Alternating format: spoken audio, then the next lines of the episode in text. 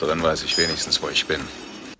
Rambo 2 vom tiefschürfenden und ein wenig oberflächlich umgesetzten Buch zum fulminanten Actionspektakel mit Herz. Nach dem kleinen Kollateralschaden und einem leicht ledierten Sheriff im ersten Teil hat John Rambo eine Umschulung zum Sträfling genossen und arbeitet nun vergnügt in einem Steinbruch. Damit die Gefangenen auch nicht vergessen, wo sie sich befinden, informiert täglich ein Aufseher. Ihr seid hier nicht zur Kur! Colonel Troutman, das Opfer und der wohl schlechteste Schauspieler der Reihe, hat sich im ersten Teil nicht gerade mit Ruhm bekleckert, doch nun bekommt er eine zweite Chance. Er besucht seine gut geölte Kampfmaschine im Knast und bietet ihm einen Spezialeinsatz zur Rehabilitation an. Der Computer hat Rambos Namen für die Suche nach Kriegsgefangenen in Vietnam ausgespuckt. Da fragt man sich, wie der Suchalgorithmus dafür ausgesehen hat. Ehemalige Elitesoldaten, die jetzt im Gefängnis sitzen und nichts mehr zu verlieren haben? Trautmans Versagen setzt sich hier nahtlos fort. Denn obwohl er Rambo versprochen hat zu helfen, hat er den Computer die Wahl treffen lassen. Wie wäre es mit Johnny, ich habe den Senat überredet, dich zu schicken, damit du anschließend wieder in Freiheit einige Hühner bürsten kannst. Und im dritten Teil lässt sich das Opfer festnehmen und Rambo muss losgaloppieren, um den tollbatschigen Sidekick zu befreien. Ich weiß nicht, wer seinerzeit definiert hat, dass coole Helden jeden Auftrag zuerst ablehnen müssen, aber auch hier wird dieses heilige Gesetz geehrt. Rambo ziert sich einen unnötigen Moment, bis es endlich losgehen kann. Unser Held fliegt zu einem Stützpunkt, von wo aus die Operation geleitet wird. Herr Murdoch schmeißt den Laden, keult gerne in sein Schnuffeltuch und ist auch sonst ein eher fragwürdiger Charakter. Er instruiert Rambo, der sich im Dschungel mit seinem Kontakt Kobau treffen soll, die ihn dann zum Zielgebiet bringt. Er soll dort lediglich ein einziges Lager observieren, was wohl Maximalmeister Ida zufriedenstellen dürfte. Dort sollte er, wenn zufällig vorhanden, lasziv leidende Kriegsgefangene knipsen. Ziemlicher Aufwand für ein extravagantes Fotoalbum, wenn man den Playboy um die Ecke kaufen kann. Unser Held ist über den Auftrag not amused. Er erkennt sofort die Inkompetenz des gesamten Masturbationsvereins und vertraut lediglich Troutman, warum auch immer, der noch naiv an den Blumen riecht. Er wird mit der modernsten Ausrüstung ausgestattet. Rambo, Sie können sich absolut sicher fühlen, weil Ihnen die am weitesten entwickelten Waffen der Welt zur Verfügung stehen. Das kann ich vollkommen nachvollziehen. Wenn im Lager jemand mit dem Gameboy auf mich aufpasst, dann ist so ein Einsatz im feindlichen Gebiet quasi ein Spaziergang.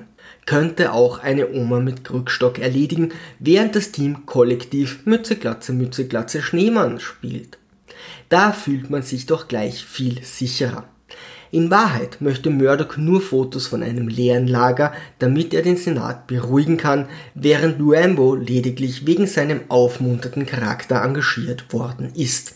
Unser Held hat 36 Stunden Zeit, um den Abholpunkt zu erreichen. Er soll über den Treffpunkt mit Co. abspringen, doch Murdochs Nudelwürger haben seine Ausrüstung nicht ordentlich zusammengezwirbelt, weshalb er schon beim Verlassen des Flugzeugs alles bis auf sein Messer und seinen Bogen verliert.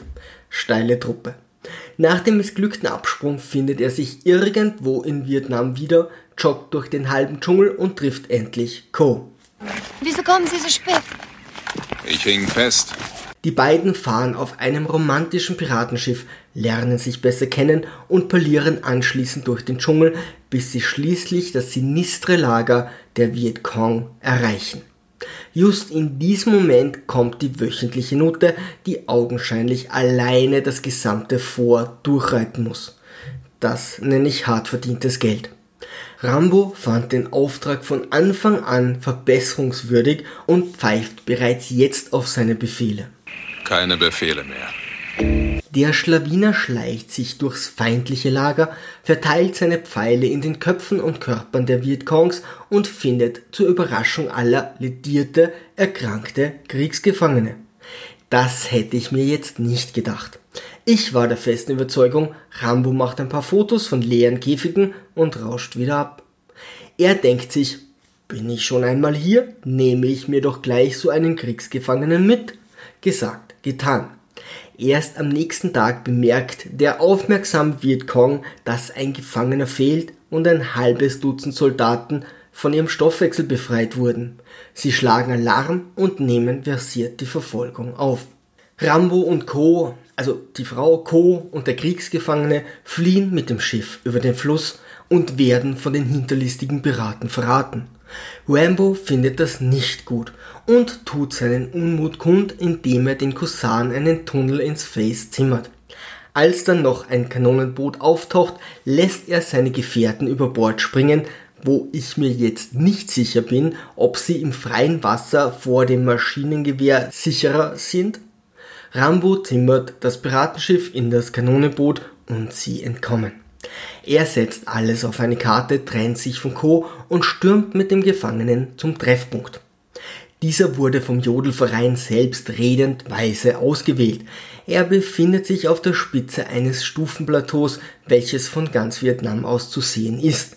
Ein perfekter Ort zum Posen, aber weniger um unerkannt aufgenommen zu werden. Unser Held kämpft sich bis an die Spitze und sieht den Rettungshelikopter nahen. Doch nun interveniert wieder Troutman und alles geht den Bach runter. Anstatt die Aktion einfach durchzuziehen, funkt er Murdoch an und erklärt, dass sich seine babygeölte Kriegsmaschine einen Gefangenen eingetreten hat. Murdoch antwortet. Ich befehle Ihnen abzubrechen. Hintergrund. Die USA verweigerte nach dem Krieg Reputationszahlungen an den Vietcong und dieser behielt die Kriegsgefangenen. Unser Hosenpuper sieht keine Notwendigkeit, den Staat durch unliebsame Fotos oder gar einen befreiten Gefangenen zu beunruhigen. Außerdem haben die Jungs ohnehin den Joker gezogen, denn sie leben den wahren American Dream. Als Ausbilder und Vorgesetzter von Rambo sollte Troutman doch schon das ein oder andere Mal eine Waffe in der Hand gehabt haben. Nun könnte er sich endlich für seinen Schützling einsetzen und den Helikopter zur Landung zwingen. Doch Pustekuchen. Er lässt sich übertölpeln und der Heli schraubt wieder gemütlich von dannen. Er stellt Murdoch zur Rede, verliert erwartungsgemäß das Streitgespräch und zieht seinen einzigen Joker. Sie machen hier einen Fehler. Sie vergessen Rambo. Und da platzt mir dann endgültig der Kragen. Der Sesselfurzer könnte vom Basic Camp aus Politiker bzw. hohe Militärs informieren und eine Rettungsaktion organisieren oder aber selbst seinen Allerwertesten bewegen und seinen Jungen aus der Hölle holen. Doch stattdessen klopft er flotte Sprüche und hofft, dass der gefangene Johnny alles irgendwie zum Guten wenden wird. Was für ein Held. Rambo steht noch immer am Hochplateau, muss verzweifelt zusehen, wie der rettende Helikopter das Weite sucht und wird festgenommen. Da 1985 die Russen gerade als Antagonisten in Mode waren, tauchen nun vollkommen kontextlos dafür auf Streit gebürstete Iwans auf und nudeln Rambo ordentlich durch. Stallones Fesseln sind bei der Folter so locker, dass er aufpassen muss, nicht aus Versehen herauszurutschen. Coe infiltriert derweilen als Freudenmädchen das Camp, während unser Held heroisch der Folter widersteht, bis er keine Lust mehr hat. Er funkt Murdoch an, klärt diesen absolut ruhig über seine Absichten auf, ihm einen Tunnel ins Face zu zimmern. Murdoch. Ich hol sie mir, ich mach sie kalt statuiert schon einmal an einem Kommunisten ein Exempel und flieht. Er möchte sich zu irgendeiner Grenze durchschlagen, küsst Co. und würde sie gerne mitnehmen, wenn sie nicht gleich darauf von einem Vietcong durchlöchert werden würde. Dem Rabauken wird aber auch keine einzige Minute Glück gegönnt. Jetzt hat unser Held endgültig die Schnauze voll. Er nimmt sich noch die Zeit, ein Grab für seine Angeschossene zu schaufeln, bis er schließlich die Hölle entfesselt. Er filetiert abwechselnd Russen und Vietcong und bekommt schließlich sogar noch einen Helikopter der Wodka-Zeche spendiert. Die wollen aber auch nicht gewinnen. So schraubt sich unser Held ins Lager zurück und schlachtet die verbliebenen Feinde euphorisch ab, wobei es jetzt kein Fehler gewesen wäre, die Vietnamesen und Russen neben den Gefangenen ebenfalls als Menschen darzustellen. Schließlich befreit er alle Amerikaner und fliegt Richtung Basiscamp. Der Oberruski erhebt seinen letzten Einspruch und packt seinen noch viel größeren Helikopter aus, doch Rambo zimmert ihm eine Rakete ins Face. Letztlich erreicht unser Held mit den Gefangenen den Stützpunkt. Während diese versorgt werden, sucht er in aller Ruhe das konstruktive Gespräch mit Murdoch und zimmert endlich auch ihm einen fetten Tunnel ins Face.